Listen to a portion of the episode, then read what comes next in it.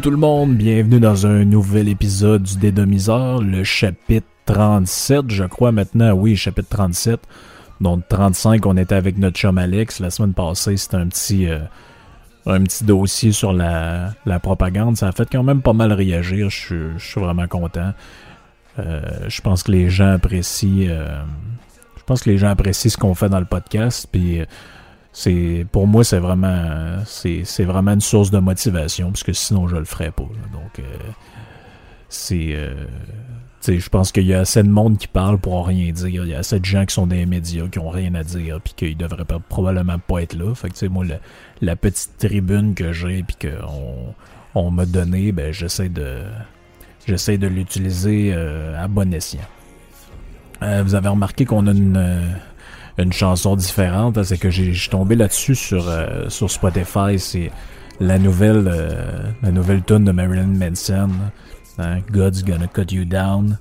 Euh, en fait, c'est pas euh, j'ai eu l'idée de la mettre en ouverture de podcast pour faire un peu faire un peu changement de notre thème habituel. Mais vous savez que c'est pas hein, une tune de c'est pas une tune de Manson, c'est un cover. Donc Manson évidemment, il d'une certaine manière, il est connu pour il est connu pour les covers qu'il fait. donc euh, c'est euh, un de ses plus grands euh, un de ses plus grands faits d'armes, c'est d'avoir repris euh, une tune poche puis d'en avoir fait un succès hein, qui était la chanson Sweet Dream. Donc la version originale, assez peu de personnes s'en, rappellent aujourd'hui. C'est ça, c'est rare, vous allez chez, chez quelqu'un puis ils vont écouter la version originale de Sweet Dream. Mais celle de Manson à l'époque, je me souviens aussi du vidéoclip qu'il y avait, qu'il y avait avec. Ça, après ça, ça avait joué dans à peu près toutes les séries. euh, toutes les séries un peu euh, style ado de ce temps-là. Puis euh, c'est ça, la, la, la, la toune avait été rendue. euh, il y avait vraiment eu un gros hype alentour de ça. Puis à l'époque, il y avait un, assez gros hype autour de la personnalité de, de Manson, toutes les conneries qui étaient racontées sur lui. Puis je me souviens, j'avais vu un, spectacle sur lui de DVD, sur DVD où il, et à un moment donné, il se pissait dessus euh, sur scène. là. Ça m'avait, je me rappelle dans le temps, ça m'avait choqué. Aujourd'hui, il n'y a plus grand chose qui nous choque. Mais euh, c'est ça, c'est un, c'est un personnage assez, assez particulier. J'en ai déjà parlé quand j'ai parlé de sa bio, mais là, c'était plus l'occasion de faire découvrir une, une nouvelle tune, dans le fond, qui est, comme je l'ai dit, qui est un cover, puis qui est une version, je pense, vraiment intéressante, parce que c'est rare qu'on amène ça en acoustique. Donc, d'habitude, c'est plutôt de la musique un peu euh, style quasi industriel, ou en tout cas alternatif, avec... euh, la frontière entre le métal puis l'alternatif qui est, qui, qui est plutôt agressive. Là, on a plutôt une musique euh, acoustique. Puis beaucoup de monde ont pensé que c'était un cover de Johnny Cash. Vous avez à moitié raison. On écoute Johnny.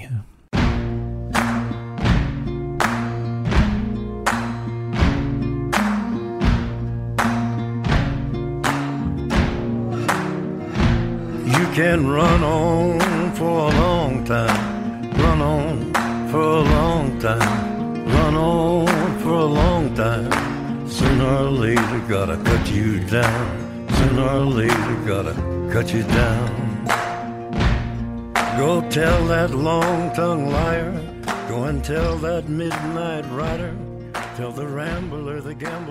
Donc vers la fin de sa vie, Johnny Cash, hein, il faisait plus Ring of Fire puis euh, la musique country qui nous avait habitués dans les années 50, euh, même je pense début des années 40, les années 60, 70.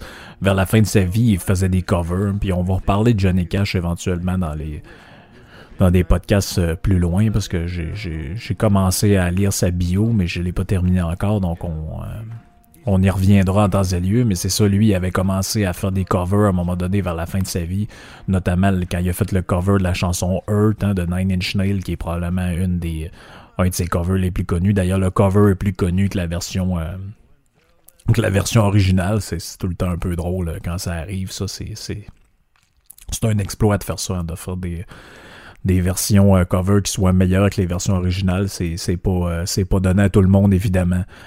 Euh, mais en réalité, euh, Johnny Cash, lui, il a repris cette chanson-là. Donc, Manson la reprend de Johnny Cash. On le voit très bien que c'est sa, version à lui, mais Johnny Cash la reprend parce que God's Gonna Cut You Down, ou qui, euh, qui était connu des fois sur le titre Run Out ou Run On. Donc, c'est une vieille chanson folklorique. Et puis, la plus vieille version que j'ai trouvée de celle-là, parce qu'il y en a plusieurs, elle remonte, je crois, à 1947, de band qui s'appelle The Jubiler. C'est un genre de band de, de black un peu gospel, style euh, précurseur du hip-hop. On écoute ça. Well, you may run on for a long time, run on for a long time, run on for a long time. Let me tell you, God Almighty's gonna cut you down. Just run on for a long time, run on for a long time, run on for a long time. Let me tell you, God Almighty's gonna cut you down. Well, stop, God Almighty, let me tell you the news. My head's been wet with the midnight dew. I've been down on my bended knee, talking to the man from Galilee. Well, my God spoke and he spoke so sweet. I thought I heard a shuffle of angels' feet. He put one hand upon my head. Great God Almighty, let me tell you what he said. Don't tell that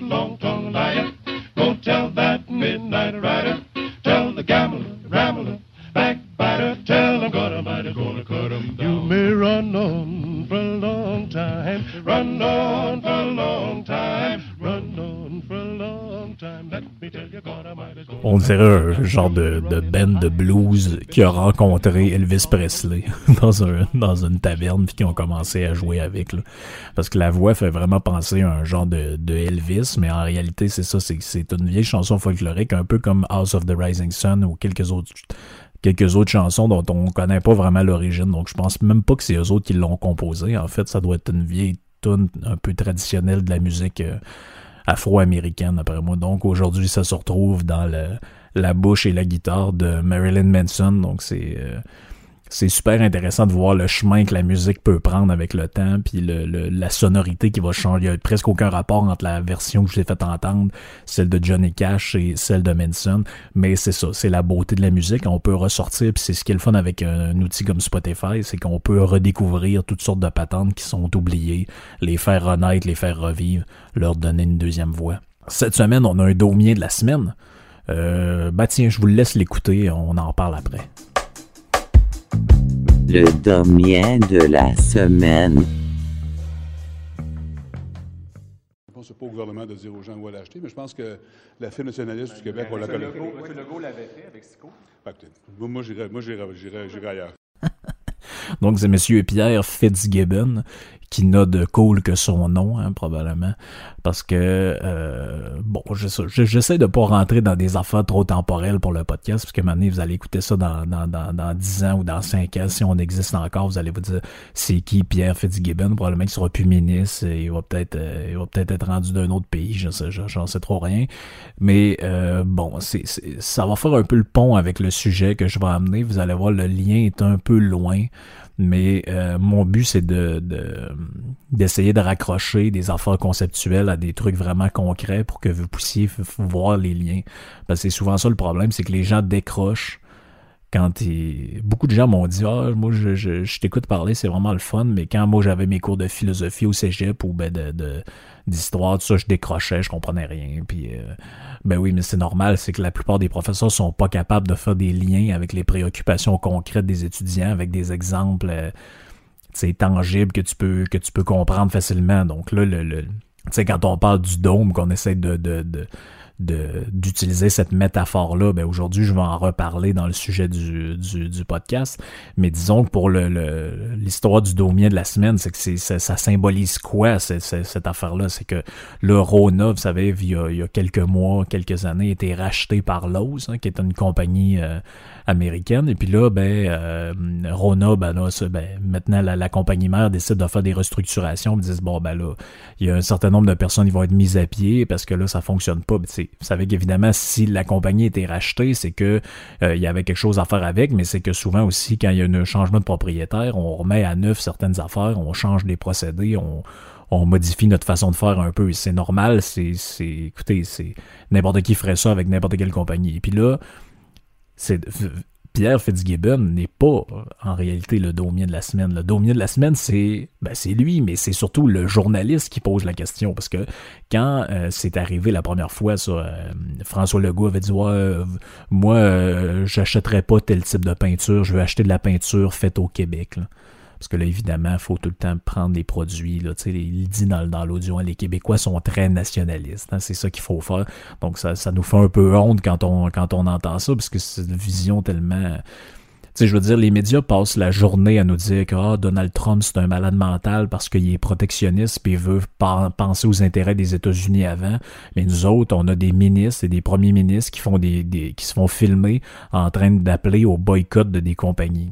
Parce que c'est ce qu'il fait à demi-mot. Quand il dit oh, on est, le gouvernement n'est pas là pour dire quoi faire, mais euh, moi, disons que j'irai ailleurs. Ça veut dire quoi, ça? Ça veut dire, ben, je veux pas vous le dire directement, mais si vous voulez ne plus aller chez Rona acheter vos deux par quatre, ça ferait bien notre affaire parce que ça a été acheté par des méchants Américains. Donc, euh, on, invite vraiment au commerce hein, avec des messages de même. On invite vraiment les gens qui auraient une idée de venir s'installer ici euh, pour des commerces ou qui auraient envie d'acheter euh, des, des, des, entreprises du Québec pour les faire grossir, les faire prospérer, créer de l'emploi, puis, puis, puis, puis finalement enrichir tout le monde ça doit leur donner vraiment envie de venir. Hein. va envoyer un discours de même. Moi, en tout cas, si j'étais euh, propriétaire ou actionnaire d'une grosse compagnie, ça me donnerait vraiment envie de faire des affaires au Québec parce que tu tu mets trois comptables dehors dans une restructuration, puis euh, le premier ministre puis le ministre de l'économie appellent au boycott de tes magasins. Puis by the way, il y a des gens là, ça c'est comme les gens qui boycottent Walmart puis ces affaires-là, il y a des gens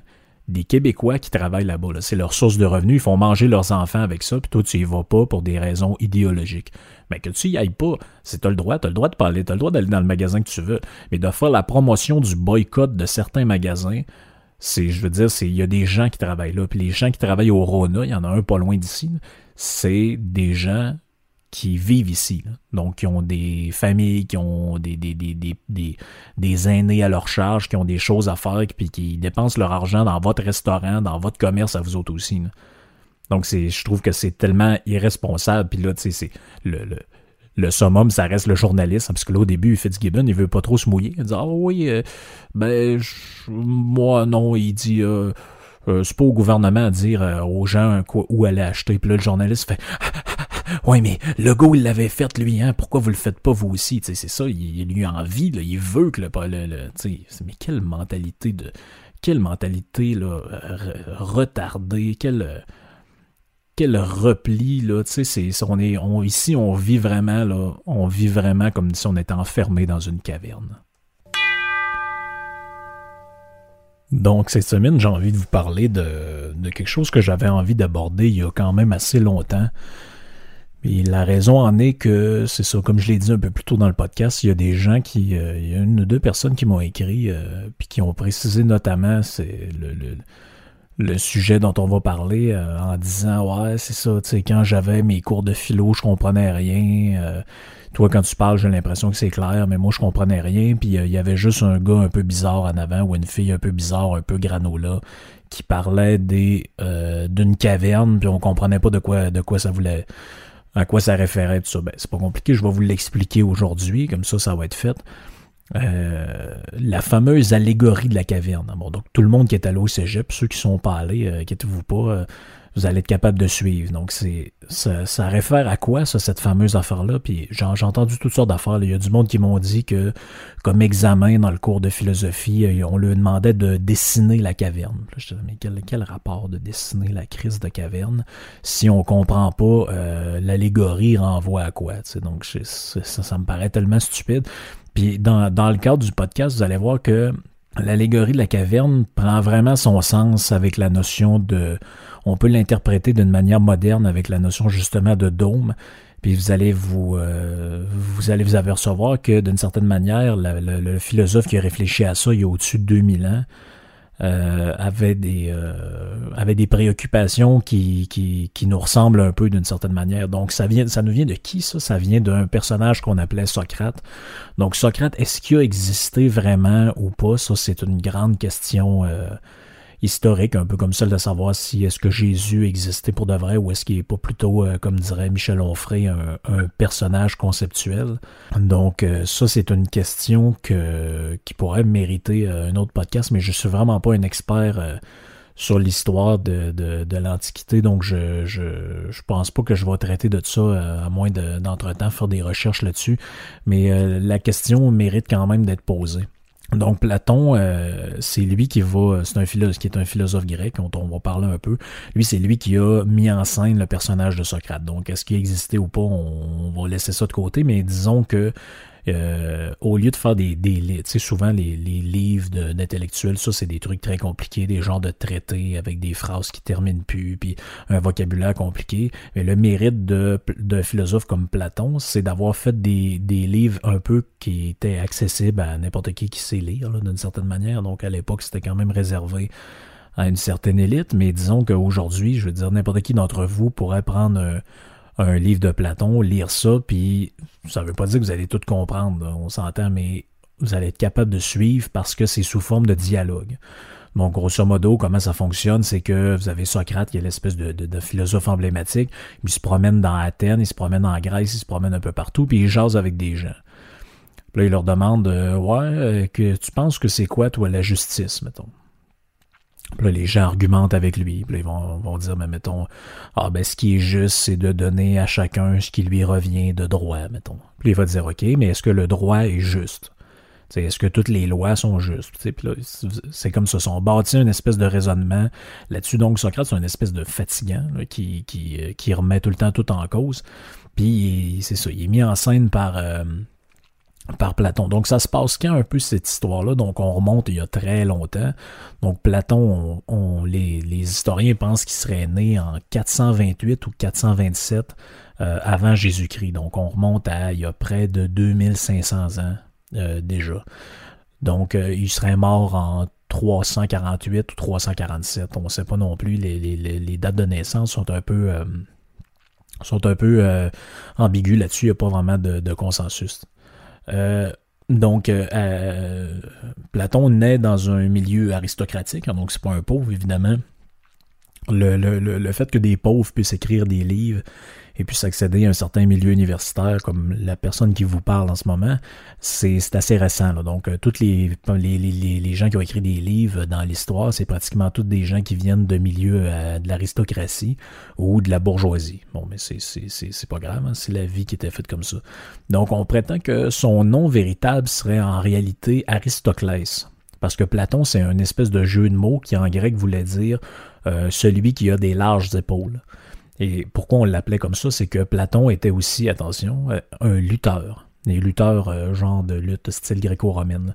Il aurait même fait les Olympiques à un moment donné. Euh, c'est un genre de, de, de, de combattant, d'une certaine manière. Donc, c'est comme quoi l'espèce de préjugé selon lequel soit on est un, un homme viril Emmanuel ou soit on est un genre de genre de d'intellectuel euh, soupçonné d'être un genre, de tafiole refoulé. Bon ben ça c'est c'est c'est je veux dire ça ça n'existe pas à cette époque-là. Donc les gens qui s'adonnent à des des activités plus intellectuelles entre guillemets qui réfléchissent à comment la société fonctionne sont aussi des des gens qui peuvent être en même temps militaires euh, ou euh, peu importe, là, médecin, euh, militaire, euh, euh, sportif de haut niveau, olympien, etc. Donc, Platon, qu'est-ce qu'il va faire, entre autres, dans sa vie? Il va voyager à travers l'Égypte, il va aller en Libye, ben, l'actuel, ça s'appelait pas comme ça, mais il va aller où, est maintenant la Libye, en Italie, etc. Il va rencontrer plein de monde, puis il va éventuellement apprendre plein de choses sur son passage. Euh, vers les années 380, euh, 385 avant Jésus-Christ, va fonder l'Académie. Donc l'Académie, c'est pas une espèce de restaurant de cuisine qu'il y avait à, Québec et ailleurs au Québec. C'était l'école euh, des platoniciens. Donc ceux qui sont des élèves de Platon, on va les appeler les, les platoniciens. Puis c'est ce qui se rapproche d'une certaine manière le plus de nos universités modernes. Donc Platon va enseigner là pendant quoi? 40 ans peut-être. L'école va être gratuite. Euh, mais malheureusement, elle va être détruite par les Romains euh, en l'an 86 avant Jésus-Christ, parce qu'il y a une espèce de guerre qui a éclaté entre l'Empire romain et le royaume du Pont. le royaume du Pont, euh, pont comme un pont qu'on traverse. C'est ça, ça, ça, ça, ça rejoignait la Grèce à la Turquie, puis ça englobe tout ce qui était autour de la mer Noire, d'une certaine manière. Donc le général romain Sylla, donc S-Y-L-L-A en 86, s'empare d'Athènes, donc envahit Athènes et euh, détruit l'académie ainsi que les autres écoles des, euh, philosophes euh, grecs qui avaient été fondées par les philosophes grecs. Donc, qu'est-ce qu'on enseigne là-dedans, dans cette espèce d'école-là? Donc, on enseigne deux choses. on va dire qu'il y a un enseignement qui est réservé à une espèce de d'élite euh, qui, qui, va être autour de Platon. Eux, ils vont avoir droit aux mathématiques, à l'astronomie, au développement de la géométrie, etc. Et il y a un enseignement un peu plus euh, destiné à tout le monde, donc on va dire exotérique, hein, donc ésotérique, exotérique. Exotérique, ça va être les dialogues dont on va parler, parce que malheureusement, comme tout ça a été détruit à une certaine époque, il nous, nous est parvenu à l'ère moderne que les, les euh, les dialogues. Donc, il n'y a, pas de, y a pas de livre comme tel formelle, là, où, où ça dit, euh, moi je pense que telle affaire, telle affaire, telle affaire, voici telle affaire. Non, c'est tous des dialogues qui mettent en scène euh, le, le, personnage de, de Socrate. Donc ça, ça met en scène aussi ce qu'on appelle la méthode socratique. Donc ceux qui ont entendu ça au cégep, qui se sont demandé ce que ça veut dire, c'est ni plus ni moins que l'idée que pour faire sortir euh, la vérité, ben c'est un peu ce qu'on fait dans les dans les podcasts de Radio Pirate, par exemple, c'est que on parle en, ensemble, on, on, a chacun une position par rapport à un sujet, puis on prétend que c'est en en discutant que va émerger une genre de position euh, mitoyenne, si on peut dire, ou une position intermédiaire qui va ressembler beaucoup plus à la vérité que si, mettons, vous aviez été tout seul, puis vous avez discuté avec vous-même. Donc, euh, ce qui est un peu paradoxal vu que c'est ça que je suis en train de faire en ce moment, mais, euh, mais on, comprend l'idée. Donc, Socrate, c'est ça, il m'enseigne un peu cette méthode-là que Platon essaie de développer. Il dit, bon, ben, pour arriver à une, réflexion intéressante, il faut qu'il y ait deux personnes qui parlent ensemble. Donc, lui, il va dire, bon, ben, les deux personnes, ça va être euh, Socrate qui jase avec un peu tout le monde qui croise sur, sur Athènes. Donc, il va s'obstiner aussi avec d'autres personnes qu'on va appeler les sophistes, là, mais ça, je n'entrerai pas là-dedans, on en parlera peut-être euh, une autre fois. Donc, l'histoire de la caverne, donc l'allégorie de la caverne, s'est développée dans un livre de Platon qui s'appelle La République, où il va réfléchir à toutes sortes d'affaires, la politique, euh, comment devrait fonctionner la ville d'Athènes, parce que vous savez qu'à l'époque, c'était comme des cités-États, un peu comme le Vatican mais beaucoup plus grand. Puis c'était c'était géré de manière euh, autonome. Donc le, le gouvernement d'Athènes, c'était comme un, un pays d'une certaine manière. Il y avait pas de, c'était pas une mairie, c'était un pays d'une certaine manière. On n'appellera pas ça un pays, mais c'était un État euh, indépendant. Ils appelaient ça les, cités-États. Donc, euh, l'allégorie de, de, la caverne dans cette optique-là, c'est ça veut mettre en scène l'illusion. Donc, c'est pour ça, je vous parle pas de ça juste parce que ça me tente de vous parler de, de, philosophie. Je sais qu'il y en a que c'est pas tellement leur dada, tout ça, mais vous allez voir pourquoi c'est pertinent d'en parler. C'est que Platon essaye de mettre en lumière là-dedans ce que lui appelle l'illusion et l'ignorance. Donc lui, il va dire qu'on est prisonnier de nos jugements, de nos idées fausses, de nos croyances, de nos affaires. Donc finalement, on vit dans une espèce d'illusion. Je ne sais pas ce que ça vous rappelle, mais moi, ça me rappelle beaucoup le thème du podcast, donc le dôme. Donc, pour sortir du dôme, pour se dédomiser, il faut abandonner nos illusions. Donc, il faut abandonner nos fausses idées, nos croyances. Et Platon va dire, euh, pour vous visualiser ce que ça veut dire, l'illusion, il dit, imaginez que vous vivez dans une caverne depuis votre naissance. Donc, vous croyez que cette caverne, c'est la vraie vie, c'est la vérité, c'est la réalité. Donc, ça ressemble à nous. Hein. On vit dans une nation refermée sur elle-même, unilingue, euh, euh mono-religieuse, euh, qui a sensiblement les mêmes, qui s'informent dans les mêmes places, dans les mêmes affaires, ben lui va dire, euh, imaginez que euh, ça de manière encore plus simple, vous êtes enfermé d'une caverne, vous êtes 15-20 là-dedans, vous êtes jamais sorti de la caverne, puis vous savez pas ce qu'il y a en dehors. Pour vous, ce qu'il y a dans la caverne, c'est c'est la réalité. Lui, va dire, imaginez que dans plein milieu de la caverne, il y a un mur. Donc la, la caverne est séparée en deux. Derrière le mur, il y a un feu qui brûle pour réchauffer la caverne, parce qu'il fait froid, vous êtes, euh, vous êtes sous terre. Mais vous, vous êtes de l'autre côté, donc le feu est derrière vous, derrière le mur. Et euh, le mur, donc, les flammes, qu'est-ce qu'ils font? Ben, ils projettent euh, de la lumière sur, sur la partie de, de caverne d'où vous êtes. Sauf que, évidemment, vous, vous voyez des ombres. Mais vous savez pas ce que c'est qu'il y a de l'autre bord du mur, donc parce que le mur, vous pouvez pas y accéder, vous pouvez pas voir de l'autre côté.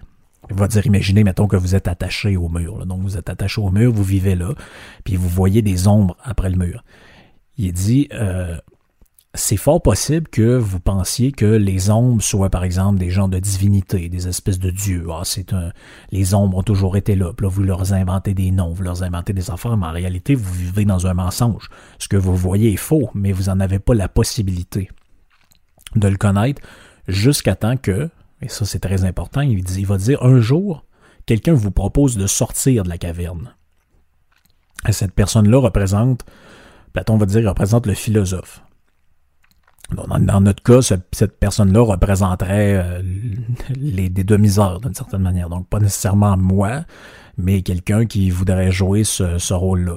Et euh, il vous propose d'atteindre le, le monde extérieur, donc sortir de la caverne. Et ça, ça symbolise quoi? Ça symbolise Bon, ben dans notre cas, ça pourrait symboliser l'extérieur du dôme, donc c'est-à-dire prendre connaissance de notre état, de, de, de la manière dont on a été enfermé euh, là-dedans. Pour Platon, ça va symboliser la connaissance, donc la vérité. Donc, euh, lui, il va dire, il dit, une fois que vous êtes sorti de, de la caverne, là, vous êtes face à l'inconnu. Et face à l'inconnu, la seule affaire que vous allez vouloir faire, c'est retourner dans la caverne. Il parce que vous avez toujours euh, vécu dans la caverne, vous avez toujours été habitué d'y vivre. Et même la lumière du soleil, qui symbolise euh, la vérité, vous éblouit puis vous effraie. Mais le rôle du philosophe là-dedans, ça va être de vous maintenir en dehors de la caverne. En dehors de la caverne assez longtemps pour que vous puissiez réaliser que vous étiez dans l'illusion, que toutes vos croyances que vous pensiez être réelles sont, sont avérées fausses finalement, ce sont, c'est ça, vous avez compris que vous viviez dans le mensonge. Donc chez Platon, toute cette théorie- théorie-là renvoie à quelque chose d'assez euh, abstrait, qu'on appelle la théorie des idées ou que d'autres appellent la, théorie des formes séparées. Grosso modo, si je vous le résume très, très euh, sommairement pour Platon, la caverne représente le monde sensible, donc les, choses que vous pouvez voir, toucher, euh, sentir, regarder, et l'extérieur de la caverne représente le monde intelligible, c'est-à-dire le monde des idées, dans lequel vous allez avoir, allez avoir par exemple l'idée de justice, l'idée de bien et de mal, euh, l'idée euh, d'amour, l'idée de beauté, etc., etc. Mais lui, il va dire la, la sortie de la, cava- la caverne symbolise la sortie de l'ignorance. Et c'est normal, dit-il, que vous viviez une genre de douleur physique ou même douleur mentale euh, en, sortant de la caverne. C'est ce qu'on peut, c'est ce qu'on observe aussi hein, chez les gens qui sortent, euh, qui essaient de, de, de, de sortir du dôme. Il y, a une, souffrance qui est reliée à ça. Il y a un aspect très difficile. Il y a un aspect très souffrant parce que vous avez été habitué de vivre dans un genre de mensonge et puis quand vous prenez connaissance, par exemple, moi, si je prends mon exemple personnel, le jour où j'ai pris connaissance que, par exemple, ce que me racontaient mes profs de cégep dans les cours de politique, ce que les, les- le prof de géographie racontait sur toutes sortes de patentes, quand, tu prends conscience que ça, c'est une forme de propagande, quand tu prends conscience que tout ce qu'on te raconte, là, c'est important, là, les chansons en français, sinon notre langue va mourir, puis là, finalement, un jour, tu regardes ça, tu te dis, ouais, mais mettons en Suède ou en Finlande ou euh, en, Norvège, des places où ils parlent des langues qu'il y a uniquement cette place-là dans le monde qui les parle. Parce que le français, ça se parle en Afrique, ça se parle à Haïti, ça se parle en France, ça se parle en Belgique, en Suisse, au Québec, un peu partout. Finalement, c'est une langue qui est assez répandue sur le globe. Alors que le, finlandais, par exemple, il y a les Finlandais qui le parlent, qui le parlent, si je me trompe pas, puis personne d'autre parle ça. Mais les Finlandais parlent tous pratiquement l'anglais. Ça leur est appris à l'école. Puis ils n'ont pas peur de perdre leur langue, de perdre leurs affaires. Et puis là-bas, il y a des groupes de musique qui font des chansons en anglais. Il n'y a pas de problème. là. Tu sais, ici, même un espèce de groupe comme Simple Plan est obligé de faire un genre de duo en franc-anglais pour que ça passe à la radio, pour essayer de contourner les règles un peu débiles du CRTC. Donc, si j'ai parlé de ça dans le podcast, c'est pas pour euh, faire le malin, c'est pas pour vous dire, ah, regardez, j'ai fait des études en philosophie, aimez-moi, puis je connais plein de choses. C'est pas ça du tout. C'est que je trouve que cette allégorie-là, que beaucoup de gens détestent, que soit je parle à des gens, ah, moi, je me rappelle rien que l'histoire de la caverne, le prof, il délirait en avant. Mais vous avez peut-être l'impression que le prof a déliré, puis peut-être qu'il a déliré, là, très sincèrement, ça se peut, il y a beaucoup de profs qui délirent mais euh, moi je trouve que cette ég- allégorie-là symbolise énormément notre sortie de l'ignorance. En réalité, le, le, le, le peuple canadien-français, hein, le nous, hein, finalement, le nous, hein, les gens qui...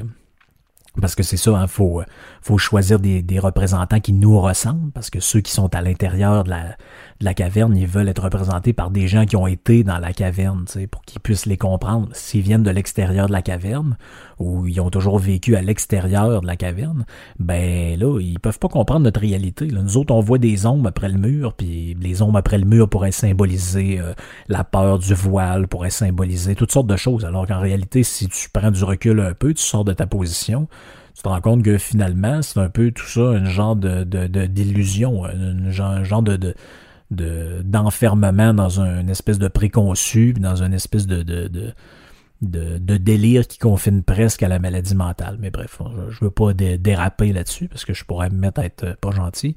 Mais bref, c'est ça, c'est que c'est cette allégorie-là symbolise vraiment la sortie de l'ignorance quelque chose que je pense qui est, vraiment important. Puis euh, ça, me fait m'a fait vraiment euh, euh, plaisir de vous en parler parce que c'est quelque chose que je pense que beaucoup se sont fait enseigner. Puis beaucoup euh, ont, ont pas tout à fait compris les implications que ça pouvait avoir parce que c'est vrai que si vous restez uniquement sur l'approche de Platon, monde sensible, monde intelligible, ça paraît un peu loin. Puis tu sais, ok, un gars qui écrit ça là, 2400 ans, 2500 ans, ça, tu sais, en quoi ça nous concerne? Ben ça, c'est une façon de voir que, tu sais, finalement l'ignorance, le fait que les gens pensent savoir des choses alors qu'ils savent rien, puis en plus, ils savent pas qu'ils savent rien. sais moi, j'ai connaissance que la plupart des choses que je devrais savoir, je les sais pas. En fait, je suis quelqu'un dans réalité qui est inculte. Il y a beaucoup de choses que je devrais savoir que je ne sais pas. Mais j'en ai conscience de ça. sais Je vous l'ai dit tout à l'heure, je pourrais parler de euh, est-ce que Platon existait vraiment, est-ce que Jésus existait pour de vrai? Ben je j'ai pas la compétence pour parler de ça. Donc tant que j'aurais pas fait mes propres recherches, j'en parlerai pas. Sinon, ce que je vais dire aura pas de sens. Mais le thème de l'ignorance, c'est une, thématique qui que vous pouvez remonter jusqu'à l'Australopithèque, si vous voulez. Là. Puis on peut remonter ça jusqu'à euh, le temps présent, puis le temps éventuellement futur. Parce que je suis pas sûr que dans l'avenir, les gens vont être moins ignorants. Peut-être le seront-ils plus. Donc c'est ça, ça fait le tour un peu de, de, ce sujet-là. J'espère que ça vous intéresse. J'ai fait exprès de faire un podcast un petit peu plus court qu'à l'habitude parce que je sais que c'est un sujet un peu lourd. C'est un sujet un peu, peut-être que ça va vous faire penser à toutes sortes d'affaires. Peut-être que vous allez revoir votre prof de philo qui délirait. Peut-être que vous allez y repenser. Peut-être que vous allez vous dire ah, finalement ce qu'il m'avait dit c'était pas si pire que ça. Peut-être que vous allez vous dire finalement je suis pas du tout de la même manière qu'il l'avait expliqué. Mais bref, rappelez-vous de ça, l'allégorie de la caverne symbolise la sortie de l'ignorance. La caverne étant l'ignorance, euh, les, fausses impressions, les fausses croyances finalement qui symbolisent notre, dôme, hein, cette, fameuse patente dans laquelle on est enfermé. Euh, puis que toutes les nations ont leur dôme hein, aussi. Hein. Pensez pas que je pense qu'ailleurs c'est parfait puis qu'au Québec on, est de la merde. C'est pas du tout. J'ai jamais voulu dire ça. Si ça a été interprété comme ça, euh, tant pis, mais c'est pas ça que j'ai voulu dire. Puis euh, la sortie de la caverne représente notre dédomisation à notre chemin vers la connaissance. Puis je vous donne rendez-vous dans un autre podcast pour essayer en tout cas tant bien que mal de poursuivre ce chemin-là ensemble. Ok, ciao bye tout le monde.